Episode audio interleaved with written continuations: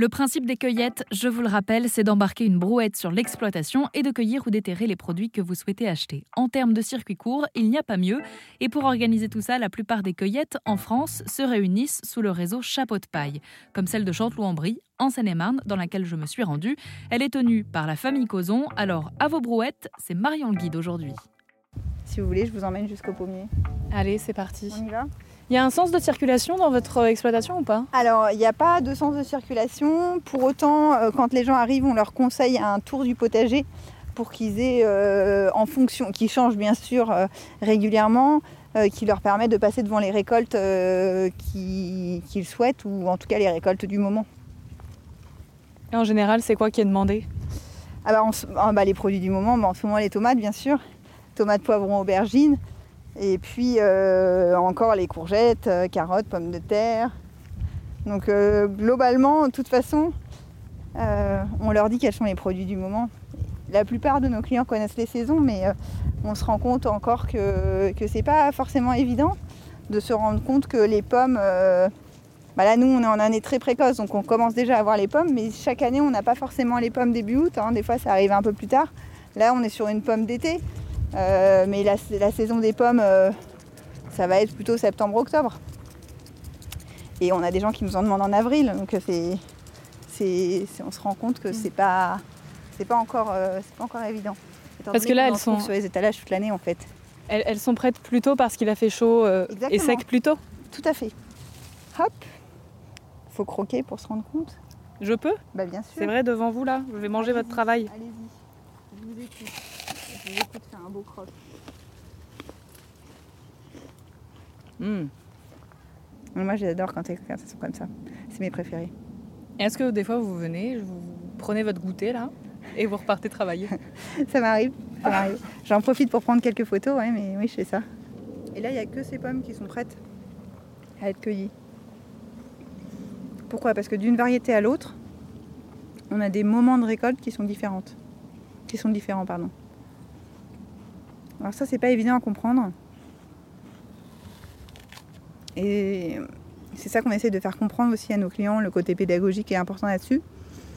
C'est que Là, la Delbar Estiva, c'est une pomme d'été qui vient de se conserver que trois semaines, un mois. C'est une pomme qui est vraiment faite pour manger l'été. Alors que les autres pommes qu'on produit ici, par exemple, on a de la Gala pour les plus connus, Gala, euh, Golden, etc. C'est des pommes qu'on va pouvoir cueillir un petit peu avant, juste un petit peu avant la maturité, pour pouvoir les conserver pendant des mois et des mois. Il y a des pommes qui se gardent. Moi, j'ai des clients qui, reviennent régulièrement me disant Ah, bah, j'ai mangé vos pommes en avril alors que je les avais cueillies en octobre. Donc, euh, c'est en fonction de quand on cueille. Comme je vous l'ai dit, une fois qu'elle est cueillie, elle va continuer à évoluer. Et quand elle est sur l'arbre, c'est pareil, elle continue à évoluer. Mais si on la cueille et on la met au frigo, ben, ça va, elle va arrêter d'évoluer. Ou elle va aller- évoluer beaucoup moins vite. Et donc, ça va permettre de la conserver plus longtemps. Et vous, vous les conservez ou, ou pas? Alors nous, on les conserve simplement au frigo. Il y a, plus, il y a plein de moyens de conserver les pommes. Il y en a, il y a des, on a des clients qui arrivent en nous disant qu'ils sont, euh, sont allergiques aux pommes. Mais c'est parce que euh, c'est des pommes qui ont été conservées avec euh, des produits ou qui ont été, sur lesquels on a mis des cires. Voilà. Mm. Alors qu'une une pomme, euh, globalement, nous, on va la mettre au frigo. Donc, comme je vous l'ai expliqué, juste avant euh, la pleine maturité, de façon à ce que euh, elle puisse être conservée pendant longtemps au frigo. Et nous, globalement, correctement, on arrive à les conserver jusqu'en janvier, suivant les années, hein, ça, varie, mais jusqu'en janvier, février, pour les variétés les plus tardives, mars. Voilà. Mais ça va pas beaucoup plus loin. Là, on est entouré de pommiers. Je le rappelle pour les auditeurs qui rejoignent RZN Radio. On est sur l'exploitation de Marion, qui est en région parisienne. Pourtant, euh, contrairement au cliché de la région parisienne, on n'entend euh, aucune voiture. On entend les, les- les animaux, le vent dans les arbres et tout. Alors déjà, moi, je me dis que j'ai des conditions de travail qui sont quand même assez formidables. Mais parce que je suis chez vous, donc vous, en fait, vous vivez là. Euh, quelque part, ça a un côté un peu, euh, pas méditatif, mais on se retrouve aussi euh, souvent seul dans les champs. Alors, en effet, c'est ça qui est assez troublant. On est à 10 minutes du RER A, euh, on est à 10 minutes de Val d'Europe, euh, on est à 10 minutes de Disney euh, et on entend quand même parfois les, les attractions hein, de Disney. Contrairement à ce que vous dites, voilà, on peut entendre en fonction du sens du vent. et à la fois, on a cette, cette chance bah, d'être en pleine nature. Et c'est aussi ça qu'on veut offrir à nos clients quand ils viennent. C'est une expérience, un moment zen, hein, parce qu'on retrouve, on retrouve bah, la terre, des choses simples. En effet, on voit, on voit les abeilles faire leur travail. Il y en a même qui voient des, des, lapins passer, euh, les oiseaux qui passent aussi. Donc euh, c'est ça qui, repose. Ça ne nous empêche pas de travailler, ça c'est sûr. Mais oui, on voit le soir, on voit, on voit les lapins courir, euh, c'est génial. c'est quoi l'histoire de cette exploitation? Ben, Excusez-moi. Oui, parce qu'on le rappelle, on, est en train de manger les pommes qu'on a cueillies euh, tout à l'heure sur l'arbre. Alors, historiquement, c'est mon beau-père et ma belle-mère qui ont, créé la cueillette de Lumini.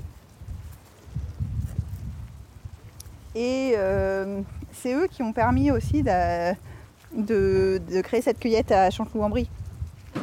Quand euh, Thibaut et Benoît, les deux frères, ont eu l'occasion de, venir travailler dans la, cueillette, ils se sont répartis, oui, par, euh, activité.